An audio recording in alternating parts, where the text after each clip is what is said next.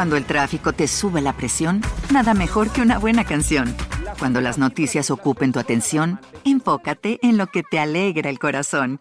Y cuando te sientas mal, un buen médico te ayuda a sanar.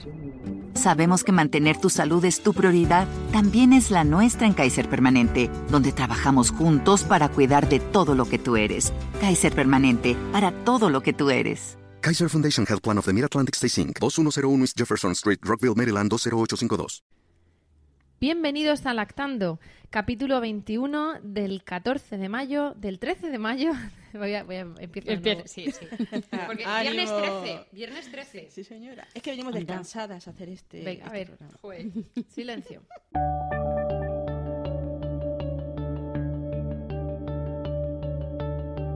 Bienvenidos a Lactando, capítulo 21 del 13 de mayo de 2016.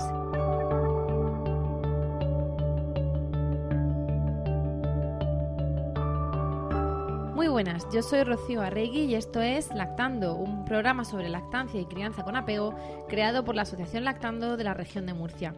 Estamos un mes más con todos vosotros y todas vosotras para dedicaros un ratito y hablar de un tema pues eh, creemos que como siempre interesante.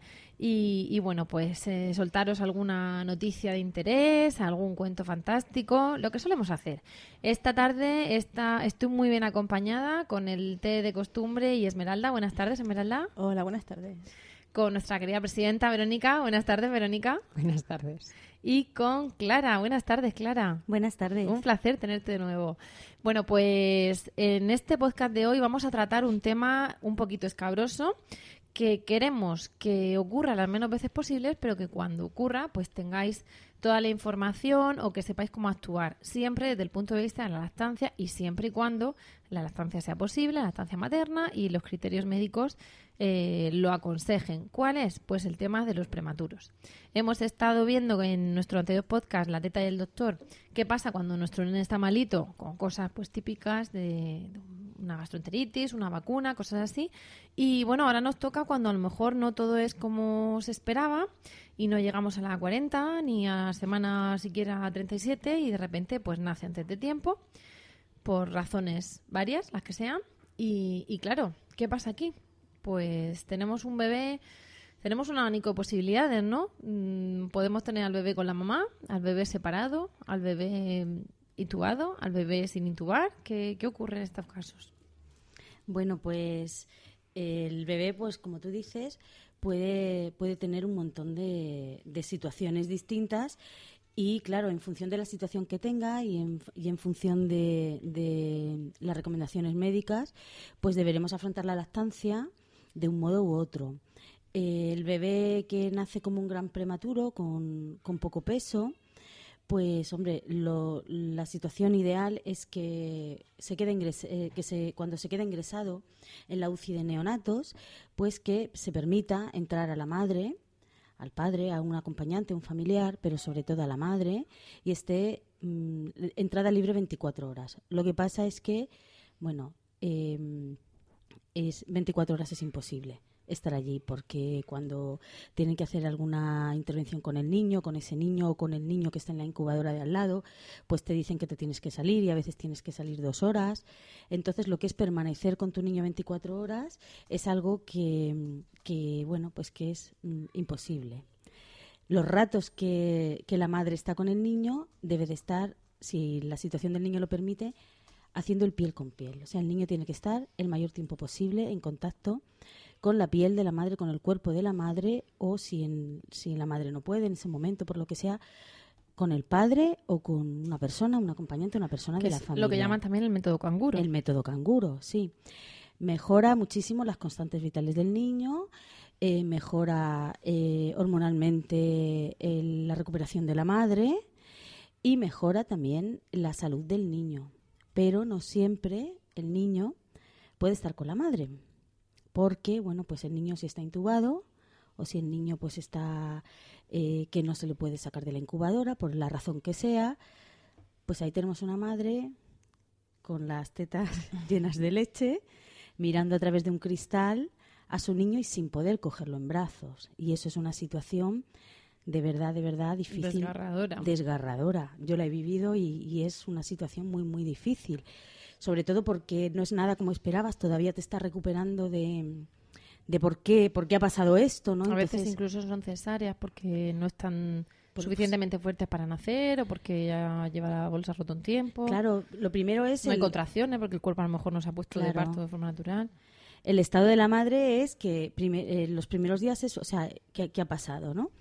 Bueno, pues una vez que estamos allí, siempre eh, lo que lo que hay que hacer es intentar eh, alimentar al niño con lactancia materna si se puede. Y en el caso de que no se pueda porque el niño está siendo alimentado vía parenteral, pues Que vía parenteral es eh, eh, a través de, bueno, eso Esmeralda nos lo puede Sí. explicar mejor. No, a través de alguna venita, generalmente utilizan las venas eh, de- del cordón umbilical. La arteria umbilical. Nada más nacer la canalizan y para evitar pinchazos, para manipular a esos bebés, porque son bebés muy delicados, que necesitan de unos cuidados silenciosos, con lu- luces muy tenues. O sea, que Eh, podrían estar siendo alimentados de forma directa, o sea, mamando de su madre, si tienen fuerza, ahora, ahora hablamos de la, de la succión, por sonda nasogástrica o por vía bien. parenteral, que directamente sería el gotero de los mayores. Cuando te ponen un suero, un gotero, un los mayores, o lo que les muy cogen la especial vía. y muy específico para esos bebés, donde es como si le aportara ya los nutrientes ya, pero ya una vez digeridos, para que ellos no tengan que hacer el gran esfuerzo de transformar esa leche tan necesaria en nutrientes para seguir creciendo. Eh, eso es una- un tema médico. eh, tendremos que fiarnos de nuestro neonatólogo, nos van a ir guiando, nos van a ir ayudando y nos van a ir acompañando para que entendamos lo mejor posible eh, cómo ayudar a nuestro hijo a que siga creciendo. Mm, Llegado el momento de criterio, pasar de una cosa a otra, nos lo indicarían ellos. Efectivamente, y eso va, va a depender de la, de la fuerza, o sea, del, por un lado del estado general del bebé y de la fuerza, pero hay un componente de, de desarrollo, De es decir, de, de a partir de no sé qué semanas de embarazo se genera el reflejo de succión con el que todos los bebés nacen. Entonces, hay niños que es que han nacido sin ese reflejo de succión y tienen que, que generarlo con el tiempo. Porque Es son muy chiquititos, pero que no, que no solo depende del estado del bebé. no tienen fuerza, no mm, mm, es que cuando los ves mm, ves que Lo entiendes que les- todo, ¿no? Es que les falta, no están terminados. Es como son transparentes, ¿verdad, Sí, Clara? madre mía. Hay un, son, son, yo, un yo- yo miraba a mi hijo y le veía las orejas y decía, es como un monito. Ahora, ahora yo voy a entrar en tu terreno, Clara, con tu permiso. Hay un libro muy bonito que se llama Mi mamá es un canguro y le cuentan al, al hermano, en este caso iba a ser el hermano mayor, que va a tener un, un hermanito. Y le explican la posibilidad pues de que tiene que estar mucho tiempo en la tripa hasta que el bebé se hace del todo. Y la mamá lo compara con un pastel. Si sacas el pastel antes de tiempo, pues no está hecho del todo y, y hay que esperar a que el, el bebé crezca todo lo necesario, ¿no? Y, y ese hermanito, pues primero se imagina, claro, al oír hablar a la mamá, que es un garbanzo. Dice, madre mía, mi, mi hermano como un garbanzo. Y luego cuando eh, hablan del bizcocho y se enteran pues que al final esta pareja tiene el bebé de manera prematura y el, el hermanito mayor pensando, ay, por favor, el bizcocho así a medio hacer. y, y cuando, cuando van al hospital a, a ver al hermanito, a conocerlo, le dicen, está en la planta de las mamás canguro. Entonces, claro, nosotros ahora aquí estamos haciendo alusión al método canguro, que es estar piel con piel. Entonces, eh, el niño se había imaginado y dice, madre mía, mi hermano un canguro. Antes era un garbanzo. Luego, cuando veo la, la ecografía, parece más una rana que un, que un garbanzo. Luego un bizcocho y era un canguro. Y dice, ahora lo entiendo todo. Mi mamá no era un canguro. Mi mamá es mi mamá, pero le habían puesto una bolsita delante donde sujetaban al bebé prematuro y, y es un cuento que trata muy bien el tema, que se puede explicar muy bien a- al entorno cuando hay niños más pequeños, que a veces es más difícil de explicarles las situaciones extremas. Y dice que como el bebé había estado tan, tan a gustito, tan cerquita en la bolsita de su mamá y a veces su papá, pues que estaba creciendo mucho y que se lo pudieron llevar a casa. Y el hermano mayor estaba encantadísimo porque le habían puesto también la bolsa para que mi hermanito me conozca. Entonces- la- había hecho, el hermano había hecho el método canguro también. También le Qué habían puesto al hermano y es la última imagen. Eh, La verdad que es un libro bonito, eh, normaliza la situación porque realmente Eh, aquí estamos hablando un poco de los casos que, que ocurren. Pero es algo que también ocurre cada vez más, o dicen las estadísticas que ocurre cada vez más por la edad de la madre, que suele ser más alta. Al ser más alta hay más, más tratamientos de fecundidad, entonces hay más embarazos múltiples, entonces hay más posibilidad de prematuridad. Mm. Entonces, por eso hay que estar un poco sabiendo con qué nos podemos encontrar. Va a depender mucho del hospital.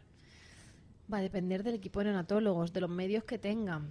Y, y bueno, creo que también va a haber un poco de, de reivindicación por nuestra parte. Igual que decíamos que para poner la vacuna hay que decir, oiga, déjeme que esté la teta, pues creo que también las madres se encuentran lamentablemente con que en algunos sitios tienen que andar pidiendo, por favor, que, aunque cada vez está más, cada vez está más extendido, pidiendo que les dejen estar, ¿no? O que les dejen pasar lo máximo posible. Pero, en fin, y cuando nosotros nos encontramos con que no puede estar el bebé eh, siendo alimentado de forma directa, ¿qué es lo que tiene que hacer una madre? Pues mira, eh, la madre tiene que mm, hacer que centrar todos los esfuerzos, todos los esfuerzos en no perder la leche, en mantener la lactancia. Entonces, para eso tiene que estar sacándose leche y dando a entender a su cuerpo que hay un bebé al lado. Perdóname, Clara, dos cosas importantes. Dijimos que la leche se produce por la retirada de la placenta. Sí. Aunque nazca antes, La se va a placenta la placenta se, extrae, se va, se va a expulsar y se va a producir igual. Evidentemente, si no hay succión del bebé, va a costar más. Y también dijimos que el calostro de un bebé prematuro es distinto en composición al de un bebé a término, con lo Sí. cual es que nuestro cuerpo ha sabido de alguna manera que ese niño necesita una fórmula mágica distinta, una fórmula eh, magistral, como dicen en las farmacias, que solamente puedo hace- puede hacer esa madre. Claro, Entonces hay que intentar no perder esos ingredientes que están justo de esa manera, con esa composición. claro. Y luego también está, no solamente ¿Te preocupas por tu familia? Entonces, ¿por qué darles solo huevos ordinarios cuando pueden disfrutar de lo mejor? Eggland's Best, los únicos huevos con ese delicioso sabor fresco de granja, además de la mejor nutrición, como 6 veces más vitamina D, 10 veces más vitamina E y 25% menos de grasa saturada que los huevos regulares, además de muchos otros nutrientes importantes. Así que, dales los mejores huevos. Eggland's Best, mejor sabor, mejor nutrición, mejores huevos. eh, el tema que tú cuentas que es súper importante, ¿no? La leche específica para tu hijo. Está el componente también emocional, ¿no? E- Esa, esa familia que se ha planteado el parto de una manera y no resulta mm, como lo tenían esperado, pues a veces es muy útil, a pesar de, visto desde fuera parece una- un poco locura, ¿no? Ay, tiene un niño prematuro y esta, madre mía, todo el día queriéndose sacar la leche yendo al hospital en lugar de Pero descansar para cuando nazcan. Claro, es una forma de, de querer contribuir a que tu hijo salga cuanto antes. Es algo Y alimentarlo tú de tus pechos. muy Pero importante. la manera, la madre se siente útil. Claro, esa es la sensación. Yo recuerdo que yo decía, yo no puedo hacer nada porque mi hijo está con un coma inducido en la incubadora, no puedo ni siquiera acercarme a la incubadora porque si la muevo se le mueven lo- los cables y las cosas que tenía. ¿Qué es lo que puedo hacer yo ahora? Solamente podía sacarme leche. Era lo más útil que yo podía hacer. Sen- para sentirte sacarme madre leche. era contribuir de alguna manera. Y, entonces- otra cosa en la que insisten mucho los bancos de leche es que cada gota cuenta. Efectivamente. Claro, entonces- Si mira, te sacas un mililitro, es danos decir. ese mililitro que Ahí se lo vamos a dar a tu hijo. El no es calostro, el- suficiente, o sea, el calostro ¿Cómo se congela el calostro? en una jeringuilla ¿De cuánto? De 5 uno, mililitros. claro, de uno, O de, de dos un- centímetros o de cinco. Tener en cuenta que cuando hablamos de que la mamá debe mantener su producción, estamos hablando de que mantenga ese mililitro de leche. Sobre todo lo de El los calostro, 48 horas. Claro, el oro líquido, ese tan especial, tan dorado, tan concentrado en proteínas, tan concentrado eh, en, en- en hidrato de carbono, tan bajito en grasas, que hace que el calostro sea súper digerible. Eh, las defensas que nos aporta, el efecto laxante para que ese intestino tan inmaduro empiece a, a funcionar. Entonces, si no, no se se- congela en 100. O sea, una mamá que tiene un bebé eh, de forma prematura no debe perder la esperanza porque solo consiga sacarse dos centímetros de calostro. Eso es un gran logro, eso es una gran, un gran regalo para su hijo. Hay que animar a esa mamá y hay que apoyarla desde fuera para que sepa que así se empieza y que poco a poco irá consiguiendo cada día una gotita más. Claro, entonces, normalmente en todos los hospitales que tienen neonatos tienen un lactario. En el lactario, eh, los, los hospitales suelen tener las bombas de extracción hospitalaria, que son unos sacaleches muy potentes, que son unos motores grandes, son unos sacaleches que pesan 4 kilos o 5 kilos. Y entonces, eh, las madres mm, estamos allí cada uno cada una lleva sus embudos individuales y entonces cada dos cada tres horas est- eh, tú estás en el hospital allí con tu hijo y te vas al lactario y te vas sacando leche.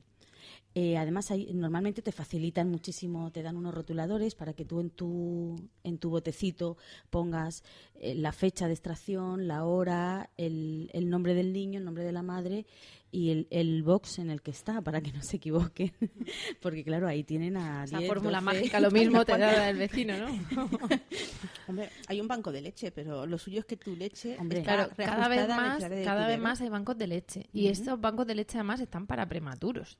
Es la prioridad, Sí, que la sea para prioridad prematuros. Luego, evidentemente, si hay una madre que no puede dar pecho y sobra, pero no, no creo que haya mucho excedente de leche. No, Pero no creo tampoco. es yo. para prematuros. Entonces, pero si eso sí, la madre por lo que sea no consigue sacarse. Pero Claro, si se saca esos de mililitros, leche, la leche está tratada. La leche que tú te sacas se llevan a unas cámaras que tienen allí y entonces tú tienes una bandejita asignada a tu box y ahí te lo van congelando ellos lo que te sacas ahí en el hospital en el caso de que en ese momento no se le pueda dar al niño para cuando pues claro, le no quiten se la sedación.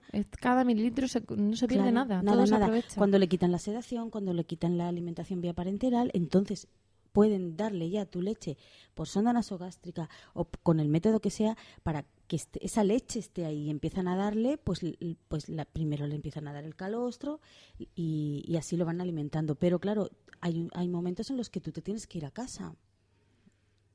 Porque sí, eh, teóricamente 24 horas tú puedes estar allí, pero eres una puérpera y entonces tienes que ir a ducharte, tienes- estás agotada, es- Pero es- es- estamos es- hablando de que no tienen un sitio donde dormir. Claro, no, no tienen tiene- un sitio Claro, donde por mucho que dijese, es, no, una- es que yo soy sillón, es un sillón que hay al lado de la incubadora. Claro. Claro, si mm, tu, tu hijo puede estar ingresado 20 días, 15 días, 25 días. Entonces, eh, se establecen turnos con la pareja o con otro familiar y a veces la madre se va a su casa. Entonces, Porque ¿qué por hay mucho que hacer en su hacer casa? súper, súper coraje, Claro. mm, te tienes que duchar. Y Claro. no puedes pasarte 25 días en vela. La- el momento en el que te dan a ti el alta y tu hijo se queda ahí, eso Un momento difícil. Es un momento muy difícil. Bueno, el caso es que eh, la experiencia, yo os voy a contar una cosa que es muy bonita, ¿no? La experiencia que yo tuve, yo eh, tuve a mi hijo eh, hace siete años y en el hospital donde nació había UCI neonatos, pero no había acceso, en teoría había acceso 24 horas, pero no era real por, por las instalaciones que había. No había sillas al lado de las incubadoras, o sea, no, te tenías que quedar de pie. Y entonces yo... alguna- Recién parida de pie mucho Sí, rato sí, es sí, una sí. cosa de, de madre no había sitio, no había muy humana, sitio. muy humana. Y, y entonces yo algunas noches me iba a dormir a casa. Y mi marido se quería quedar y le decían que no, que se fuera, ¿no? A veces tenían que intervenir algún niño allí mismo y entonces te decían que te fuera. Decían, no, es que esto va para cinco horas, va para seis horas. No te quedes en el pasillo, aprovecha y descansa porque no os vamos a dejar entrar en cinco horas o en...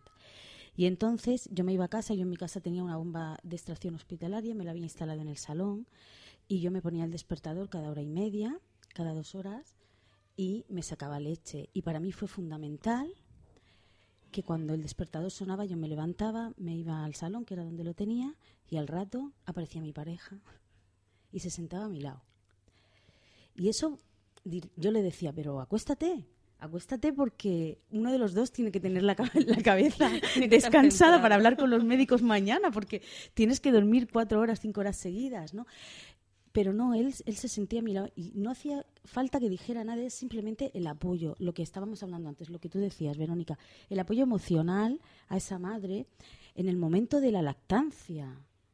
Es decir, mm, mm, a mí de otros, de otros lugares me decían, ¿qué necesidad tienes tú de ahora de ponerte en tu casa, sacarte leche? Digo, bueno, yo no tengo necesidad, pero la necesidad la tiene mi hijo. O sea, yo tengo la, neces- la misma necesidad que mi hijo tenga. Entonces es fundamental apoyar la decisión de esa madre y de ese padre que han decidido seguir ahí porque hay una parte que, que es, que es mm, difícil, es vincularte a un bebé prematuro que está muy enfermo, ¿no? Primero ahí hay una, una, una relación muy extraña y, y entonces es una situación tan frágil la de, la de esa madre, la de ese padre y por supuesto la de ese niño, ¿no? Pero es una situación tan frágil que hay que dar absolutamente todo el apoyo que podamos darle. Y si no somos capaces de darle ese apoyo, con la lactancia, con lo que hayan decidido, es mejor no, de- no alejarse. alejado. Si no Sí, somos capaces, hay hay que alejarse. frívolo lo el a silencio, decir. El silencio es la mejor ayuda que hay. Cuando hay, hay muchos padres, me ha extrañado porque lo he oído de más de uno, que por mucho que se impliquen en el embarazo, eh, al final pues están tocando ahí la barriga, ¿no? La mamá lo lleva nueve meses, lo siente, tal, tal, pero el papá, eh, para bien o para mal, si se quiere ir dos horas, se va dos horas y se aleja de la barriga. La madre lo lleva puesto, ¿no? Y claro, les cuesta ese vínculo inicial. Hay unos que lo hacen al minuto cero conforme sale de, de la, de la madre y otros que les cuesta decir, este es mi hijo, ¿no? Claro, eso eh, hazlo o llévalo a que no te lo llevas a casa, sino que está en un hospital, a que a veces el, no es el bebé precioso, son rosadito, gordito, sino que No. tiene su, su piel delicada, su aspecto de frágil. es un bebé que, que es algo los complicado. huesos del- de la frente, de la nariz, tiene una- la, la cara no es una cara de es un bebé, lo, lo ves es un bebé, pero pero es un bebé muy pequeñito, muy las uñas, la no sé. Pero luego es tan precioso Luego como es tan tu hijo, ¿eh? precioso, ¿no? Pero entonces es difícil porque tú te has imaginado un bebé perfecto. Sí, yo creo que- Luego, pediremos kilos. permiso a Clara. Bueno, no, no voy a decirlo porque a lo mejor luego no nos lo da. y- Ah, no está la foto, no, es que no nos la dado. Sí, no, sí, esa, ya sé cuál es. Y no, en general, no, o de, o de tu hijo ahora. De mi hijo ahora. sí. Precioso, Lozano, es decir, que, que estas cosas estamos aquí hablando, pero, pero en cuanto ellos cogen ahí su grasica, están Pero espectaculares. Yo creo que el, el kit lo ha dado en lo último que ha dicho Clara, ¿no? Eh, la idea de que van a salir las cosas de una manera que tú te has imaginado lo que es un bebé, que ya de por sí, un bebé a término, no sabes cómo cogerlo, es muy chiquitín. Y madre mía, mm, ¿qué hago con esto? Pues si ya es un bebé prematuro, con unas necesidades especiales, con o sin separación de incubadora, de tubos y de toda la historia, no deja de ser una situación en la que no es la historia como te la has imaginado y ahí sientes un vacío. Porque generalmente, bueno, generalmente no. O sea, tú entras al hospital con tu barriga y sales con más o menos barriga, pero con un bebé. Y la dificultad está cuando ese bebé no sale contigo. Cuando tú tienes esa- esas ganas de cogerlo, de acunarlo, de mm, y no puedes. Entonces ahí considero que es vital, ¿no? Lo que se ha hablado del apoyo, de, de si no sabes qué decir, pues mejor un- una mano, extender la mano de te ayuda aunque sea para levantarte. Y, y bueno, también nombraros que todo esto hay asociaciones de padres de niños prematuros. Colgaremos los enlaces a las páginas cuando se publique el blog, ¿no, Rocío? Y, y sirve un poco, pues para cuando nos sintamos un poco perdidos, porque a ver, el, el podcast está muy bien, sirve un poco de, mm, de, de meternos en materia, ¿no? Pero cuando... Sí, Sí, total, no, de podemos tratar en profundidad todos los temas con el tiempo que nos hemos acotado. Pero, pero el que tengáis ahí algún enlace donde se pueda tirar y, y sobre todo que sea una opción que se valore, ¿no? Nunca, cuando una, una mujer está embarazada, no quiere pensar en todas las cosas malas que pueden pasar, pero, pero puede pasar, ¿no? Y cada gota de leche cuenta, mm, como decía Esmeralda en jeringuilla, no pensemos en el vaso a medio llenar. Eh, lo mismo que el body, no es lo mismo un body de 52 centímetros que un body de prematuro o un pañal de prematuro que ya dices, ¿esto cómo se pone? Yo tengo, yo tengo un body guardado y al lado le pones un bolivic. y dices, madre mía. si le sirve. Yo es que- y le sobraba, le sobraba Sí. tela. Por todos lados, ¿eh? Por todos lados. Bueno, eh... ah, perdón, perdón. perdón. Yo es que realmente es algo que, que impacta, ¿no? Eh, cuando ves algo tan chiquitín. ¿Verdad, Bea? ¿Te acuerdas? Cuando el tráfico te sube la presión, nada mejor que una buena canción. Cuando las noticias ocupen tu atención, enfócate en lo que te alegra el corazón. Y cuando te sientas mal, un buen médico te ayuda a sanar. Sabemos que mantener tu salud es tu prioridad, también es la nuestra en Kaiser Permanente, donde trabajamos juntos para cuidar de todo lo que tú eres. Kaiser Permanente, para todo lo que tú eres. Kaiser Foundation Health Plan of the Mid-Atlantic Stay Inc. 2101 East Jefferson Street, Rockville, Maryland 20852. ¿No se merece tu familia lo mejor? Entonces, ¿por qué no los mejores huevos? Ahora, Egglands Best están disponibles en deliciosas opciones. Huevos clásicos, de gallina libre de jaula y orgánicos de Egglands, que ofrecen un sabor más delicioso y fresco de granja que le encantará a tu familia. En comparación con los huevos ordinarios, Egglands Best contiene la mejor nutrición como 6 veces más vitamina D, 10 veces más vitamina E y el doble de omega 3 y B12. Solo Egglands Best. Mejor sabor, mejor nutrición, mejores huevos. Visita egglandsbest.com para más información. Bueno, vamos a ver. eh, como tenemos aquí una tendencia al lloro, sobre todo con los cuentos de Clara, como luego veréis, pues vamos a hacer un paréntesis, a evitarlo. La que quiera enjugarse, que se enjugue. Y, lo que queremos eh, contaros es dos cositas. La primera es que aquí pues nos hemos vuelto unas descaradas y lo que decimos es, bueno, nosotras hacemos esto por amor al arte, por cero euros, absolutamente voluntario, absolutamente encantadas y a costa de un esfuerzo personal y familiar. Pero, pues claro, para seguir eh, trayendo ponentes, haciendo reuniones, haciendo talleres, pues a veces necesitamos un poquito de ayuda. Eh, ¿Qué tipo de ayuda? Pues tenemos la ayuda de PayPal, que hemos puesto una pestaña estupenda en la página web, y tenemos la ayuda de hacerte socia. El, el hacerse socio, evidentemente, es voluntario, salvo cuando queréis uno de nuestros fantásticos servicios de alquiler o préstamo de sacaleches, como el sacaleches hospitalario del que habla Clara, y eh, cuesta 25 euros al año. En nuestra página web tenéis ahí esa pestaña donde pone asociate, donde pone dona, donde pone colabora, algo así, que os estoy diciendo así un poco eh, rápido porque el descaro no me permite entrar en más detalle. Pero sí, es una forma de que si queréis, estáis agradecidas por lo que escucháis, por lo que veis en las reuniones, por la ayuda que os prestamos, pues nosotras tan contentas porque al final esa pequeña ayuda, esa gota, contará para que sigamos haciendo nuestra, nuestra actividad.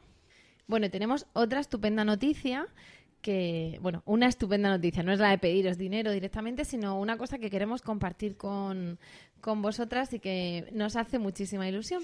Y es que el año pasado eh, la Consejería de Sanidad, eh, a instancia de, de un pediatra del Hospital de Yecla, de Ricardo García de León, pues nos dijo, oye, hay unos premios nacionales de buenas prácticas, de buenas prácticas en el Sistema Nacional de Salud concedidas por, concedido por el, el Ministerio de Sanidad y podéis optar a él, porque lo que estáis haciendo está fantástico.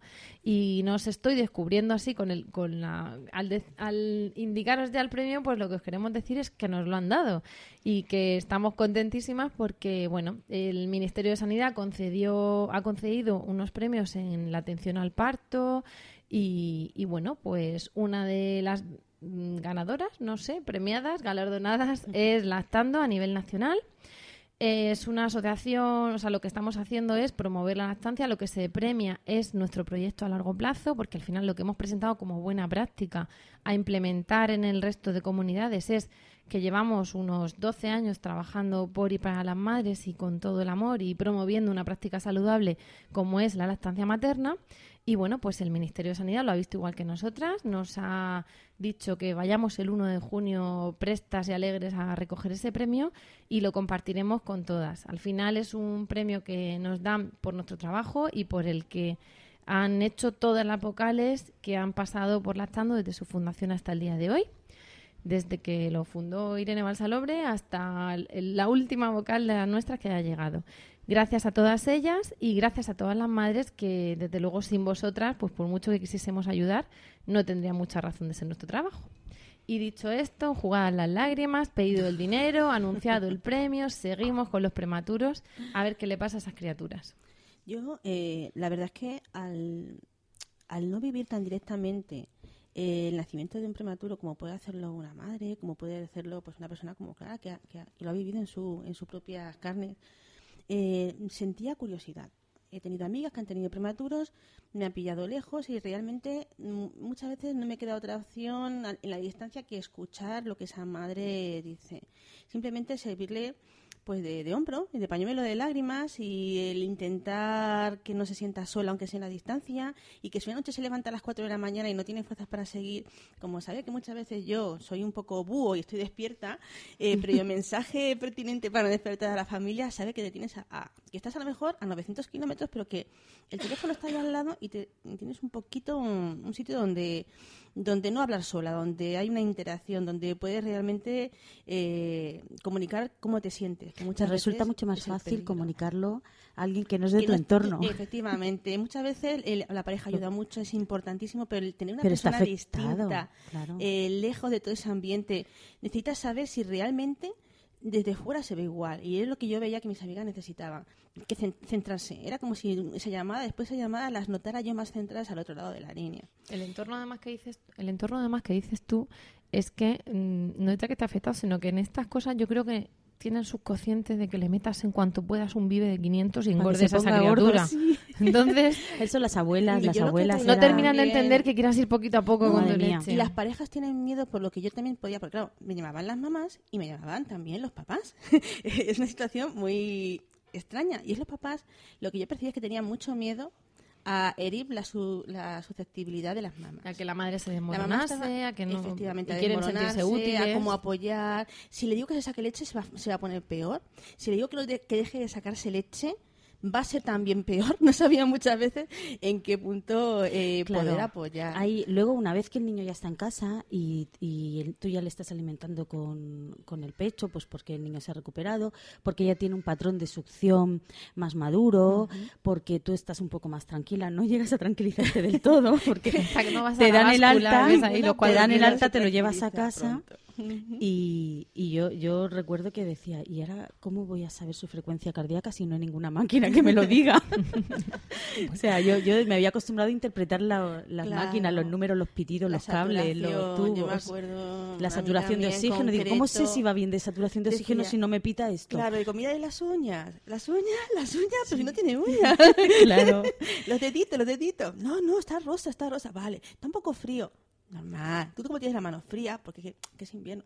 Bueno. Claro, entonces eh, tú le das tú le das el pecho, pues se ha, eh, se ha mantenido la lactancia, has conseguido mantener la leche y le estás dando el pecho y ahí también se nota cierta presión porque claro es un niño que está siempre por debajo del percentil, incluso cuando le haces la edad corregida. Parece que tú estás como jugando a las Sí, casitas y te dicen, no, no, sí. no, engórdalo, Y en entonces marcha". dale un biberón, pero si está en el menos, ¿no? Si es que todavía no ha llegado al percentil, ahí también se siente cierta presión, pero Es muy pero, importante lo que has dicho, lo de la edad corregida. Explícanos La un edad poquito corregida es- mejor. ¿Qué es eso de la edad claro, corregida? La edad corregida Ah, La edad corregida, sí, sí. Sí. La, la edad corregida es eh, a restar, o sea, el niño ha nacido eh, eh, y entonces tú dices, este niño ha nacido hace tres meses, con lo cual el niño tiene tres meses. Pero entonces, claro, dices, el niño tiene tres meses y pesa tres kilos y medio. Entonces tú miras en el percentil y dices, con tres meses, tres kilos y medio, Es pequeño. dices, madre mía, este niño... Pero es- realmente la edad corregida es la edad que debería El que debería tener, hay que decirlo. Si hubiese nacido- las semanas que le quedaban por gestar Claro, entonces tú dices, vientre, no, o sea, si este niño hubiera nacido en su fecha. Ahora igual tendría que pesar 3,900 Mm. o 4 kilos, con lo cual no hay una diferencia. Por ejemplo, mi amiga Carmen, que tuvo sus gemelas de 32 semanas. Eh, ellas realmente, la edad corregida, ellas tendrían cero meses cuando hubieran cuando realmente tenían si- siete semanas más, ¿no? 20, espérate, Sí, que o tengo 32, 38, o- Con 38 ya se considera Sí, término. sí. 32 más 30, eh, 38, que estamos Seis. diciendo 6. seis semanas de edad corregida. Eh, con seis semanas, sus hijas tendrían realmente de edad corregida cero, cero meses. O sea, acabarían de haber nacido. Exactamente, con lo cual tienes un hándicap De mes y medio de mes y retraso. medio de retraso Claro. frente a- al resto de los niños nacidos. Esa edad corregida, luego el pediatra va a ser el que nos la vaya ajustando.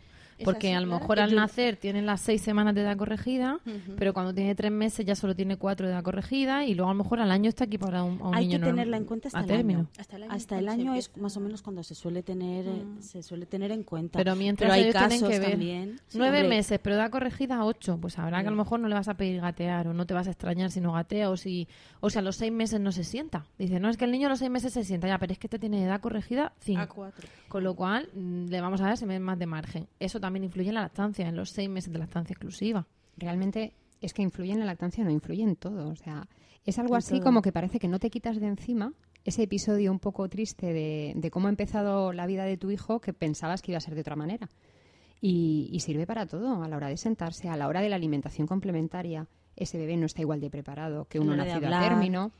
Y, y va un poco en consonancia, ¿no? El crecimiento del bebé con esa edad, mm, con esa diferencia de edad de nacer a término o no nacer, Vas arrastrando el recuerdo ese, claro. el recuerdo y, y la- y con el tiempo lo llevas presente porque no puedes decir este niño tiene un año, no, no, si ha nacido dos meses antes, El niño mm, tiene 10 meses. tiene diez meses, realmente ha hecho el año, tú has celebrado su cumpleaños, está súper feliz, pero no está a término.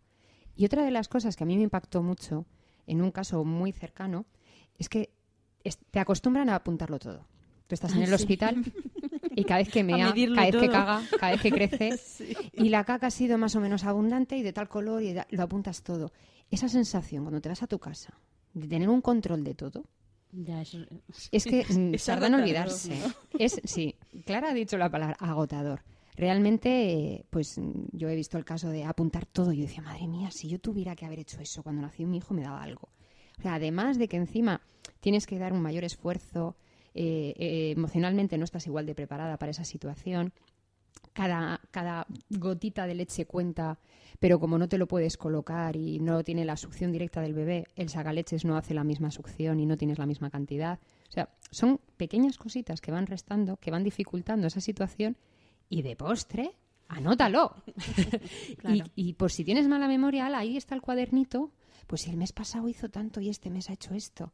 O yo sobre todo quiero transmitir desde aquí que confiemos mucho en los profesionales médicos, que nos pongamos un poco en sus manos, que aunque sea un susto hay que hacernos a la idea de la situación que viene, no solo este mes, sino pues hasta que cumpla un año o dos, hasta que ya el bebé pues anda y tiene su evolución normal y, y sobre todo paciencia.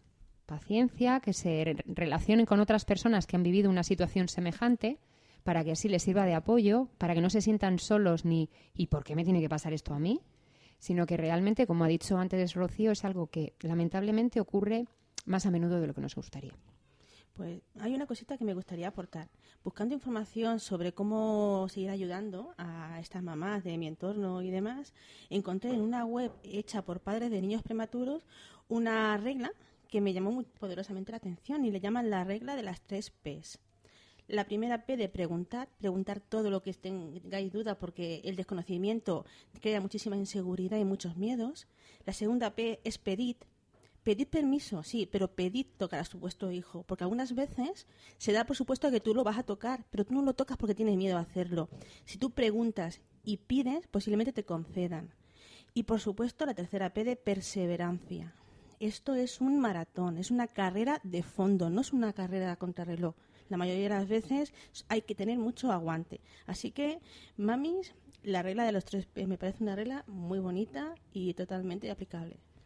Y luego también eh, eh, estamos hablando sobre todo de los aspectos emocionales, pero eh, sobre el tema de la lactancia he dicho, sacarse leche, dar a entender al cuerpo que tienes un bebé a tu lado que está a- como a demanda, cada hora y media, cada dos horas, cada, cada vez que, que- que digas, "Mm, venga, me voy a sacar leche, aunque sea poquito, poquito a poco. Entonces, para toda esa información sobre cómo sacarse leche, tenemos un podcast que es la extracción de leche.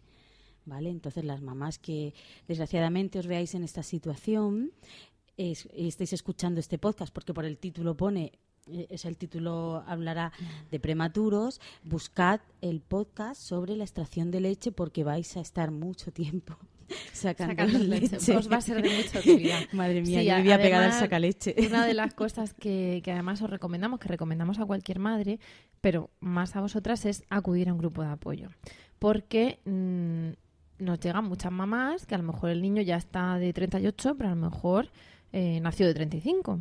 Y claro, eh, se encuentran con esos problemitas de succión. Entonces, pues ahora no vamos a entrar en eso porque al final tenemos más podcast que grabar y, y trataremos esos temas, ¿no? Pero entramos en el dedo jeringa, el relactador, la técnica de compresión mamaria, ese tipo de cosas que nos pueden ayudar. Pues a algunas más les ayuda la pezonera, a otras les ayuda eh, ese relactador. Es un, una un mundo ¿no? de posibilidades, todo para ayudar a que mientras esa succión no es todo lo eficiente que podría ser, pues, pues bueno, pues que el bebé mame y que la madre tenga su subida de leche y su, su lactancia instaurada o en vía de ser instaurada. Pero bueno, por eso os decimos que de cabeza un grupo de apoyo y que miréis el grupo de apoyo más cercano a vuestra localidad y si además eh, el, nene pues ha sido prematuro, también el grupo o la asociación de, de apoyo a padres prematuros. Ya sabéis entonces, preguntar, pedir y perseverancia, las tres P's que definen esa actitud y, todo el apoyo posible. Eh, para terminar este podcast, no queremos irnos sin, sin que nos cuente Clara un cuento, como siempre. Así que de momento le damos la palabra y luego pasamos a, a recordar dónde estamos y a, y a despedirnos como tiene que ser. Pero espérate, A ver. que si el cuento lo cuenta Clara, hay que sacar los Kleenex. Hay que sacar los pañuelos. Vamos a empezar, Clara procede. buscaremos un pañuelo. ¿Cómo se llama este cuento? Se llama Madre Chillona. Ah, venga. ¿Os suena al- ¿Alguna, ¿Alguna se? No, qué va. ¿Conocéis alguna madre chillona? Después de ese día Bueno, trabajando. El, el pequeño Pim Pim era un pequeño pingüino que vivía con su madre y con su padre en su casa, pero no vivía en el Polo Sur ni, ni siquiera vivía en un iglú. Vivía en una casa con ascensor, una casa normal, porque esto es un cuento, ¿vale? Entonces el pequeño Pim Pim llegó del colegio y era la hora de merendar. Su madre estaba haciendo un bizcocho. Y Pimpín, nada más entrar en casa, olió el bizcocho y dijo, wow, bizcocho para merendar con lo que a mí me gusta. Y se fue a la cocina y le dijo a su madre, mami, has hecho bizcocho, dame un trozo, que, que tengo muchas ganas de merendar. Y su madre dijo, sí, pero es que he hecho un bizcocho, pero es que ahora no te voy a dar bizcocho para merendar, porque es que van a venir unas amigas a casa que no veo hace mucho tiempo, que las he invitado, y ya sabes que a mí me gusta siempre sacar el bizcocho entero sin que falte ningún trozo, así que hasta que ellas no lleguen no te voy a dar. Así- y a Pimpín le, le pareció tremendamente injusto y, dijo, bueno, vale, la madre le dio un bocadillo de salchichón. Y Pim Pim se fue eh, hacia el salón y le dijo a su madre, pues mientras meriendo voy a ver dibujos. Y se fue a ver los dibujos, pero su madre dijo, no, no, no, no, no puedes ir a ver dibujos al salón. Porque es que he ordenado perfectamente el salón. Lo tengo todo muy limpio, está perfectamente ordenado y no quiero que me llenes el sofá de migas ni que me dejes enredos por en medio, porque es justo allí donde van a venir mis amigas a merendar.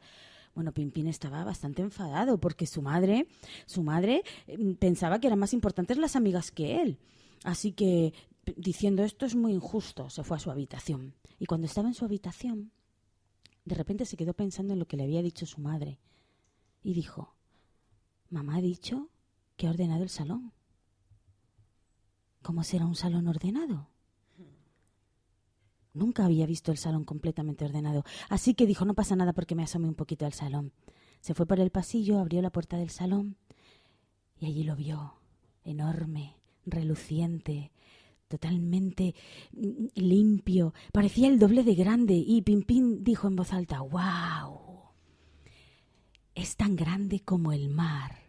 Y la frase es tan grande como el mar hizo que una parte de su cerebro se apagara.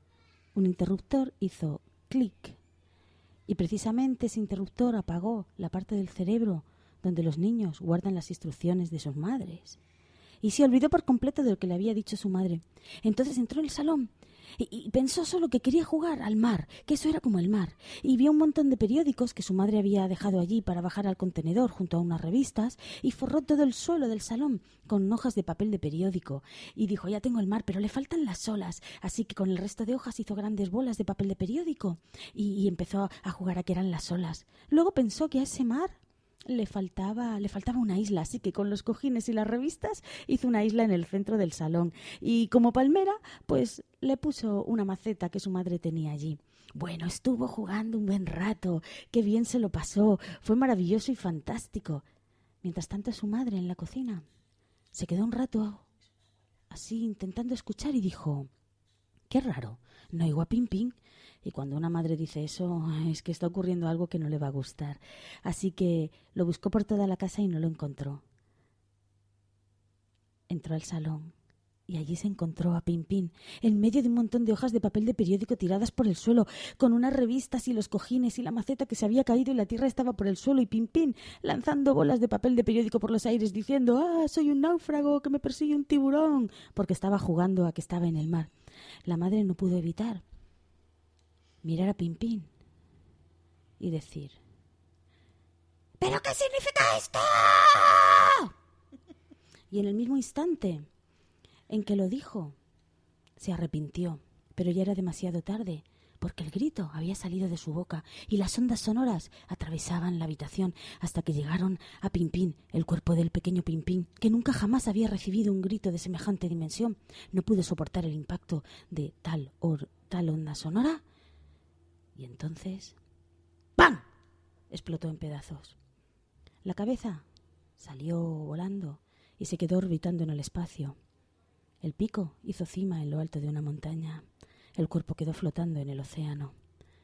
Las alas se perdieron en la jungla. El culo quedó en medio de la ciudad. Y las patas se quedaron allí donde estaban, porque como estaba el suelo debajo, no podían irse a ningún sitio con la explosión. Las patas tuvieron miedo y querían mirar pero no tenían cabeza y querían gritar pero no tenían pico. De repente sintieron como algo las aprisionaba. Se asustaron, pero luego recordaron ese tacto. Era un tacto familiar. Madre chillona.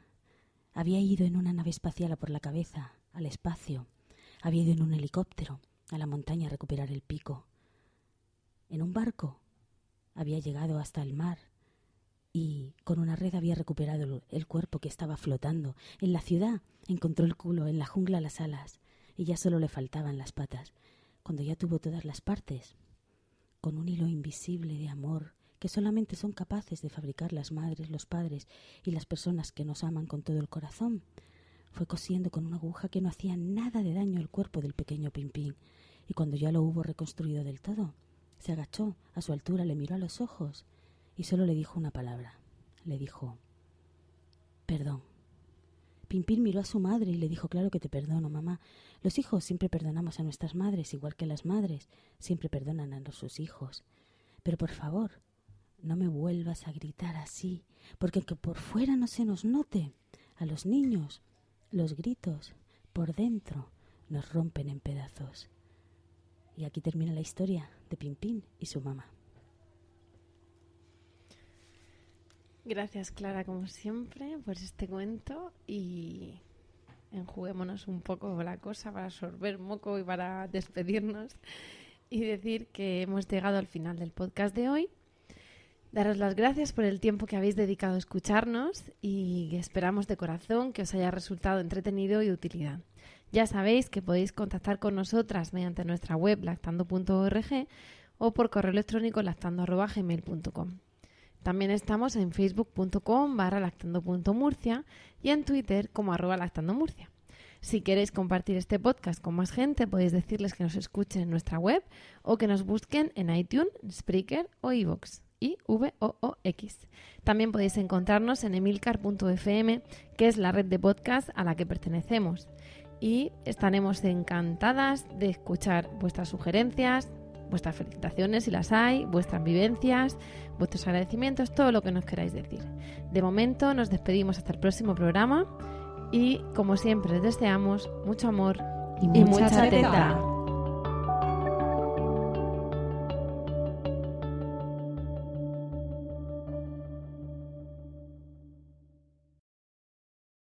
lucky landslots, you can get lucky just about anywhere. Dearly beloved, we are gathered here today to. Has anyone seen the bride and groom? Sorry, sorry, we're here. We were getting lucky in the limo and we lost track of time. No, Lucky Land Casino, with cash prizes that add up quicker than a guest registry. In that case, I pronounce you lucky. Play for free at LuckyLandSlots.com. Daily bonuses are waiting. No purchase necessary. Void where prohibited by law. 18 plus. Terms and conditions apply. See website for details.